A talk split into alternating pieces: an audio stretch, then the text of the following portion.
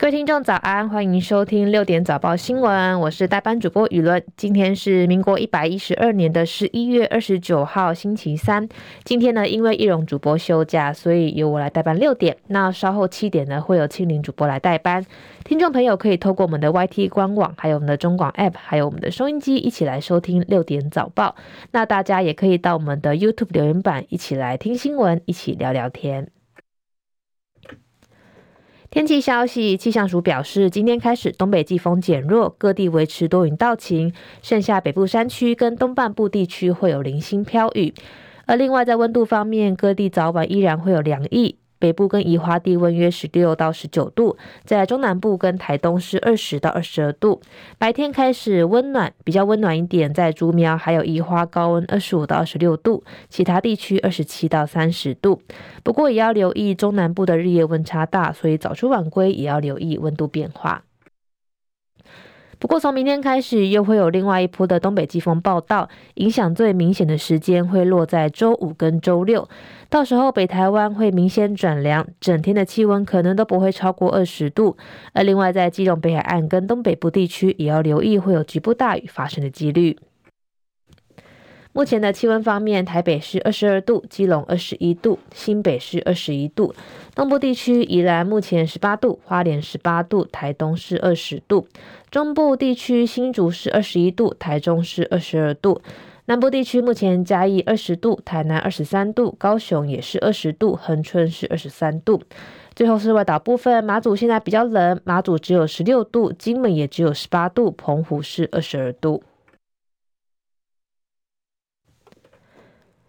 美股消息，联准会高阶官员今天表示，在对抗通膨上取得良好进展，但对再度升息的几率表达了不同的看法。美股主要指数周二收盘小涨，市场正在观望目前的最新动态。最后收盘，包含道琼指数上涨三呃八十三点，收在三万五千四百一十六点；纳斯达克指数是上涨四十点，收在一万四千两百八十一点；标普五百指数上涨四点，收在四千五百五十四点；费城半导体指数下跌二十点，收在三千七百一十八点。台湾消息，民众党总统参选人柯文哲跟副手吴欣盈，还有国民党的总统参选人侯友宜，昨天晚间先后出席了台湾工商企业联合会的晚会。虽然吴欣怡发表谈话时表示，理事长徐显荣是他舅舅，都是自己人。不过在柯盈配离开之后呢，换侯友宜到会场，徐显荣却在台上牵着侯友宜的手喊了冻蒜。徐显荣说：“很高兴的邀请到侯友宜。记得二零一八年的八月，侯友宜要出来选新北市长的时候，也有到工商联来，后来高票当选。所以这次非常高兴侯友宜出来选总统，也希望能够高票当选。”副总统赖清德昨天出席创业楷模暨创业相辅奖颁奖典礼时表示，政府持续协助中小企业升级转型，期盼企业能够立足台湾，布局全球，行销全世界，让台湾产业生生不息，国家更进步繁荣。而在布局全球方面，赖清德表示，政府积极跟越南、还有菲律宾、印度等国家来重新洽签投资保障协定。而台美二十一世纪贸易倡议首批协定也已经签署完成。另外，在最近也启动跟英国的深化贸易伙伴关系的协商，并跟加拿大还有澳大利亚进行贸易的谈判工作，都可以证明政府有心让台湾的产业跟经济发展更加顺畅。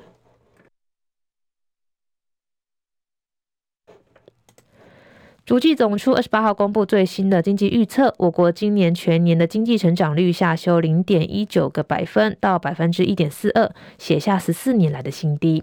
张佳琪报道。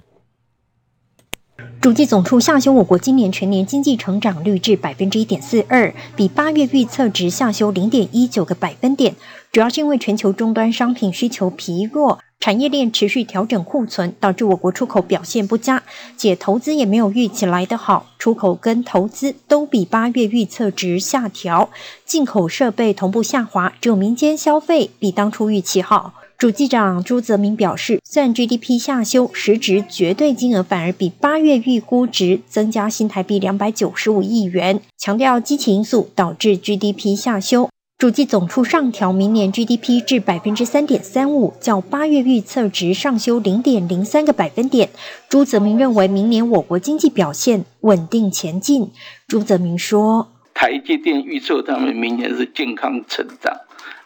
我我想我们应该是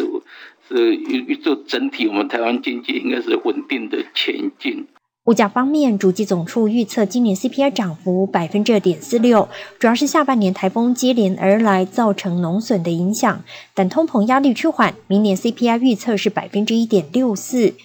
中广记者张佳琪台北报道。国际消息，法新社报道。联准会继九月之后，十一月一号再次决议，政策利率不变，保持在二十二年高点，致力让通膨回归百分之二的目标。而这个举动也再次引发投资人期待联准会已经结束升息的周期。联准会理事华勒今天在一场会议表示，十月的经济数据符合需求跟价格压力缓和，将有助于通膨返回百分之二。而紧俏的就业市场也显示一些冷却的迹象。另外，联准会理事鲍曼也表示说，引导通膨下降已经取得重大进展，而且截至目前没有对就业市场力道跟经济活动酿成伤害。以色列跟哈马斯在加萨走廊的休战进入第五天，以色列军方表示，今天获释的十二位人质，包含十位的以色列人跟两位的外国人，都已经返抵以色列。而以色列监狱当局随后也宣布，已经释放三十位的巴勒斯坦犯人。路透社报道，居中协调以哈休战的卡达外交部发言人回应，今天获释的十位以色列人，包含九位妇女跟一位未成年。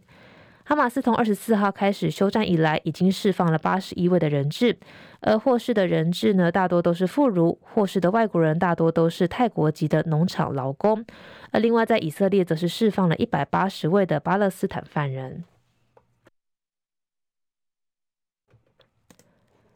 接下来是十分钟的早报时间，首先是中国时报头版头条谈到了。这个呼应科提内阁制，为蓝白组联合政府铺路。赵少康表示，侯康佩当选，民众党可以入阁。今天这个是中国时报的头版头条。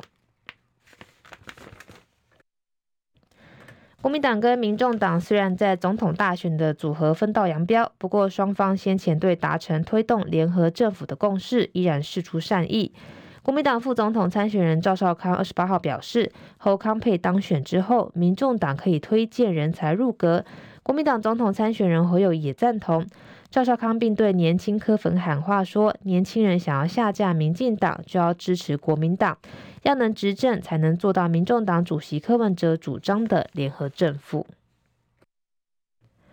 依据各家机构最近公布的民调，民众党的柯银配在二十到二十九岁的年轻族群的支持度大幅领先国民党的侯康配跟民进党的赖萧配。而对于年轻人对国民党的支持度低，赵少康说，这表示国民党还有潜力待开发。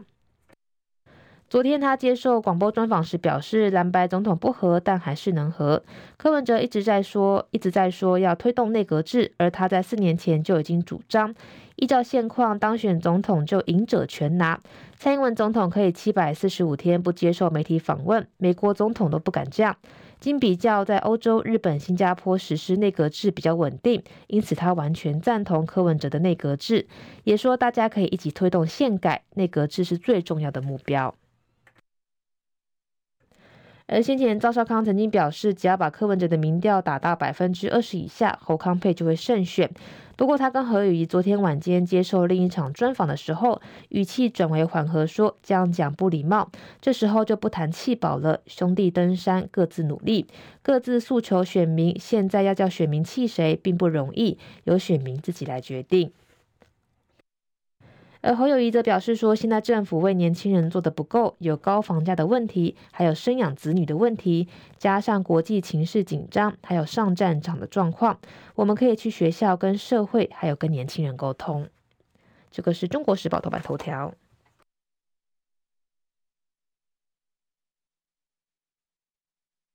联合报头版头条谈到了防冷气机砸人，立法牛步，女大生之死，中央地方互相卸责，新北桃园定指引没有强制力。这个是今天联合报的头版头条。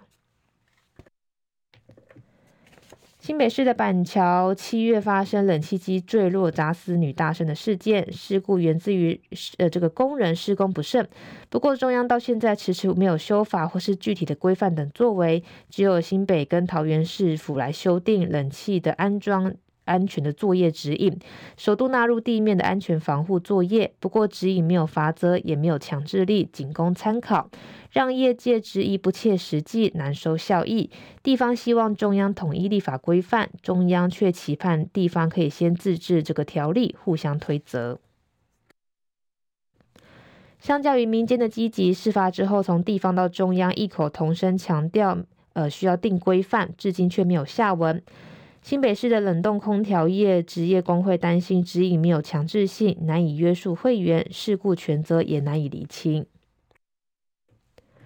新北市的劳检处长林泽洲说，工人跨区安装冷气的情形普遍，只有新北市来制定这个法制化呢，也无济于事，只会徒增业者困惑。也呼吁中央统一规范新北市的新版冷却呃冷气的装修安全作业指引，一并规划防止冷气设备掉落的建议，要求施工单位在地面设置一个圈圈来提醒，并安排监视人员引导人车通行。对此，民进党立委张宏禄认为一定要立新法。他表示，意外发生之后，内政委员会有讨论。他要求国土署对建筑物附挂的这个修订新法，让外墙附挂的施工维持有明确的规范，也可以厘清意外的责任。他表示，新北市府靠契约规范的效果非常有限，认为地方可先定自治条例，中央也要加快立法脚步。这个是联合报的头版头条。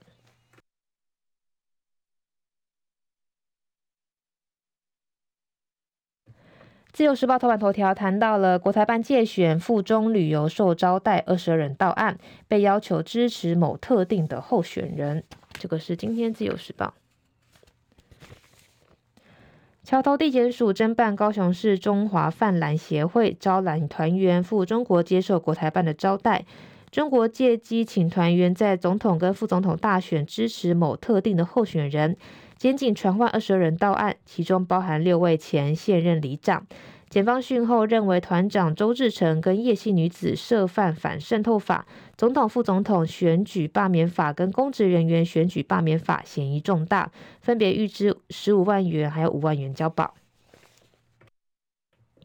经查，郑为前新党立委郑龙水的胞弟，中华泛蓝协会成员，今年开始陆续跟中国的台办人员联系，招揽台湾的会员到这个中国参访旅游。中国方面并向郑传达参与团员的应有特特定的政治倾向。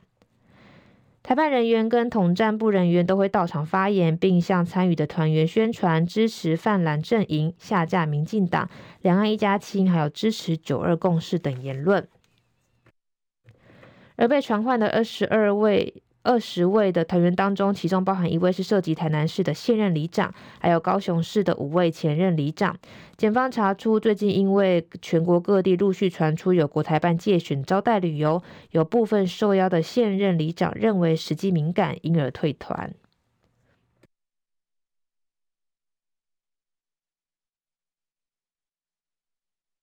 接下来是经济日报头版头条，谈到台股三大行情动了，一度超车港股，做账做梦跟选举题材点火，外资买超两百亿元。这个是今天的经济日报。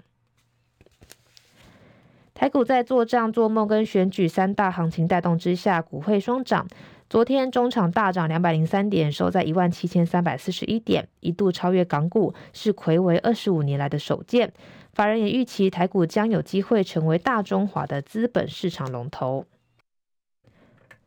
昨天台股开高收高，收在一万七千三百四十一点，一度超越广港股，形成黄金交叉。中场港股下跌一百七十点，收在一万七千三百五十四点，台港股相差仅约十二点。对此，第一金投顾董事长陈一光表示，台股超越港股势在必行。由于台股具有高配息、高成长率，还有高毛利率、高流动性，还有技术含金量高、跟本益比相对比较高等六高的特色，因此将成为大中华的资本市场龙头。今年还有可以期待的高点。